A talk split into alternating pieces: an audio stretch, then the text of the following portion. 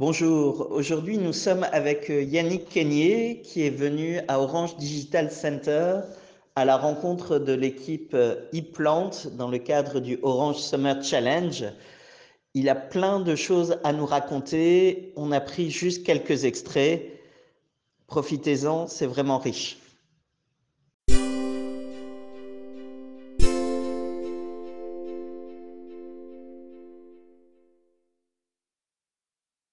Telle plante a besoin de telle chose. Vous utilisez maintenant la technologie que vous connaissez pour choyer justement cette plante-là et pour maximiser. Parce que l'avantage qu'il y a de travailler avec les, les serres, euh, peut-être si vous n'avez pas vu grandement cet avantage, c'est que ça permet à la plante de ne plus être à la merci euh, de beaucoup d'aléas qui pourraient permettre à ce qu'elle ne se développe pas suffisamment. En mettant une plante dans une cage euh, grillagée, et dans des contextes environnementaux de température idéale, euh, loin des insectes et qu'on soit là, ça permet qu'elle se développe très vite. Et surtout quand vous maîtrisez le nutriment que vous voulez donner à la plante, en fait, vous lui donnez plus que elle espérait.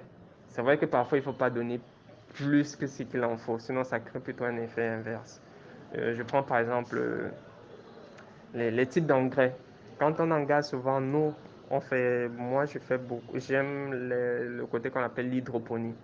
Et ce qu'il y a d'intéressant dans l'hydroponie, c'est que en termes d'engrais qu'il faut donner aux plantes, on pourrait penser qu'il faut aller acheter des, sacs de nitrate, comme on a les sacs de, vend souvent. Euh, non, on peut très bien faire une agriculture intensive sans utiliser les sacs là, mais en utilisant par exemple des choses comme des urines, l'urine, comme on, dit là. Euh, utiliser même les déchets, euh, de, euh, les déchets des herbes. Il y a par exemple des petits détails qu'on ne pouvait même pas penser que c'est utile pour la plante. Vous ne vous rendez pas compte que si vous prenez là, le, ça c'est un palmier ici à la fenêtre là. Si vous prenez le même panier là, même si vous mettez la terre, vous mettez les engrais, vous mettez ça dans cette salle-ci, elle ne pousse pas. Pourquoi? Le vent là permet aussi que la, la plante pousse. Et rien que le vent là, ça permet que quand il y a le vent sur la plante, ça permet que euh, quand, euh, le, quand le vent vient menacer la plante, la stabilité de la plante, qu'est-ce que la plante développe automatiquement? C'est son système racinaire. Elle rend les racines plus solides et, ça se développe plus vite dans le sol, plus, dans un plus grand volume. Et quand les racines se développent plus vite, ça veut dire que ça absorbe plus euh, d'aliments dans le sol, ce qui fait que la plante devient de plus en plus costaud. Or, quand vous prenez juste la plante, vous mettez cela, elle n'a plus cette contrainte-là qui la permet d'être euh, solide. Ce qui se passe, elle va commencer à faiblir et facilement les maladies vont l'attaquer. Donc, quand on prend par exemple ce palmier-là, si c'est qu'on veut la mettre ici, là, c'est qu'on va mettre, on va mettre un ventilateur pour que les plantes, parfois les, les, les, feuilles, les branches sont un peu, un peu menacées pour commencer à, à créer ce réflexe de, de raciner là qui permet de développer des racines. Donc, quand on entre vraiment dans... Ça, c'est un côté que peut-être vous n'avez pas songé. Ça, c'est d'expérience que vous m'avez passé. J'ai aussi découvert ça sur la route. Euh, c'est ce côté que vous aurez encore à apprendre, que vous allez apprendre et qui est vraiment passionnant, qui est vraiment très passionnant. C'est pour ça que euh, quand, euh, quand Mathieu m'a parlé de ce projet, je dit waouh, il y a des gens qui travaillent sur ce plan, c'est bien, c'est bien ce que vous faites.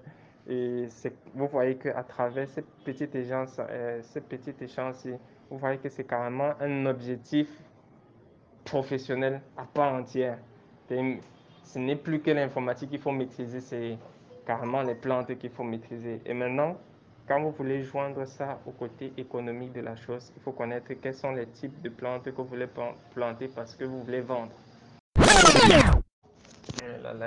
les températures. C'est-à-dire, s'il fait trop chaud, il fallait qu'on humidifie la salle en utilisant un brumificateur. Et le brumificateur, c'est une partie aussi de l'automatisation, c'est-à-dire déclencher une action qui permet de transformer l'eau en brume.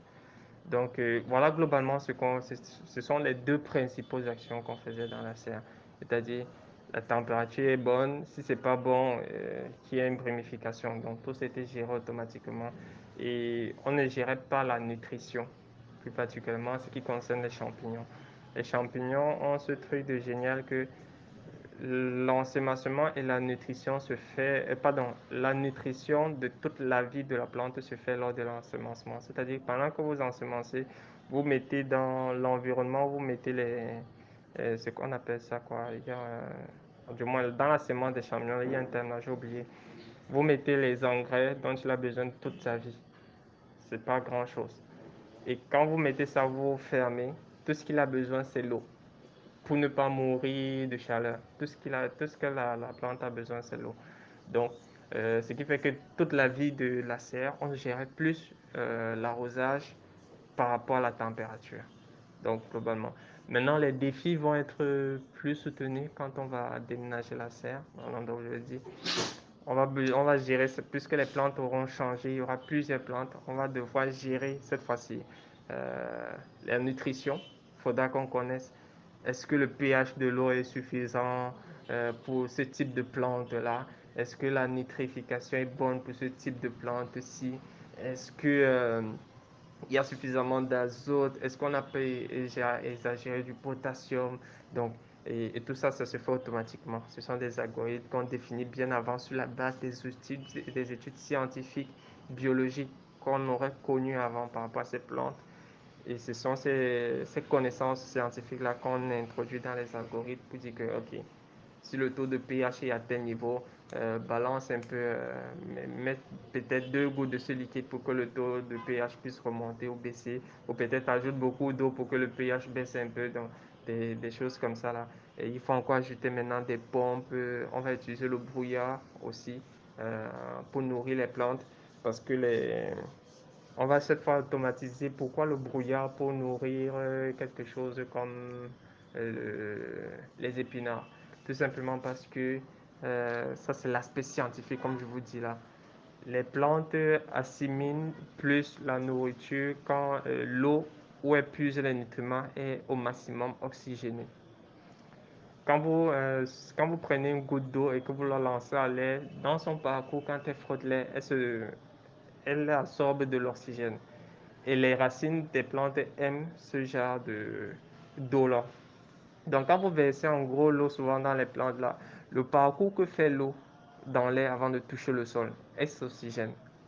Et quand elle touche encore le sol, elle s'écarte, elle s'oxygène encore. Ce qui fait que c'est bien pour la plante. C'est bien pour la plante. Si c'est que vous venez juste, vous versez euh, l'eau directement au pied de la plante comme ça là, c'est vrai qu'elle va s'étaler, elle va s'oxygéner quand même, mais le taux d'oxygène n'est pas au maximum. Alors quand on utilise l'hydroponie, euh, ou plus particulièrement l'aéroponie, c'est-à-dire on prend les micro-gouttelettes d'eau qu'on envoie dans l'air euh, à travers un circuit qui permet de toucher les, racines. On est en train de maximiser l'oxygénation. Plus il y a d'oxygène dans l'eau, plus la plante en fait absorbe les nutriments. Moins il y a d'oxygène dans l'eau, moins elle absorbe les nutriments qu'il y a dans l'eau. Donc, ce sont ces paramètres-là qu'il faut maîtriser. Et pour revenir à la question, euh, euh, de la jeune, donc voilà, voilà, voilà les choses qu'il faut automatiser. Voilà les choses qu'il faut automatiser, tous des paramètres. Mais la science, la clé, c'est de maîtriser la plante. Quelles sont les conditions pour que la plante puisse grandir? Ce que vous allez faire, c'est maintenant comment optimiser ces conditions-là sans exagérer. Parce que dès que vous exagérez, si vous mettez trop d'eau, c'est pas bon. Si vous mettez moins d'eau, c'est pas bon. Si vous nourrissez trop, c'est pas bon. Si vous nourrissez moins, c'est pas bon. Il y a tout le temps un équilibre. Il y a les algorithmes qui nous permettent de chaque fois de suivre l'équilibre. Il y a des sondes qu'on met. Quand une sonde détecte que bon, le taux d'humidité n'est pas trop bon pour la plante, là, puis ça déclenche quelque chose pour mettre le taux d'humidité. C'est tout ça globalement. Voilà, euh, voilà globalement si c'est que, euh, pour donner mon avis par rapport à ce que vous avez présenté, qui est quelque chose de génial et qu'il faudrait que vous continuez dans ce même lancée et que ça ne soit pas juste un projet de stage, mais que ce soit un projet d'avenir et académique. Et même après, ce soit aussi un projet de vie professionnelle. Parce que vous êtes le pionnier vraiment dans cela et vous serez les personnes qui vont enseigner d'autres personnes dans ce domaine si c'est que vous maîtrisez ce domaine-là.